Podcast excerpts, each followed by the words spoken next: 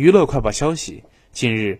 据台媒报道，周杰伦带着妻子昆凌外出购买奢侈品，两人进入招待室，获得了 VIP 待遇。随后，媒体曝光了相关画面，引得不少网友围观热议。当天，周杰伦驾驶着昆凌赠送给他的爱车出街，两人径直开到了某大型商场的地下停车位。随后，昆凌先行下车帮丈夫倒车。虽然周杰伦是著名的爱车达人，常常开车外出，但他的车技不够，无法应对空间狭小的车位，在。尝试了许多次，周杰伦此次都停车失败，不能将车倒进停车位上。最终，他跟昆凌都放弃了这个车位，另行找了一处位置停车，随后一起进入了商场内。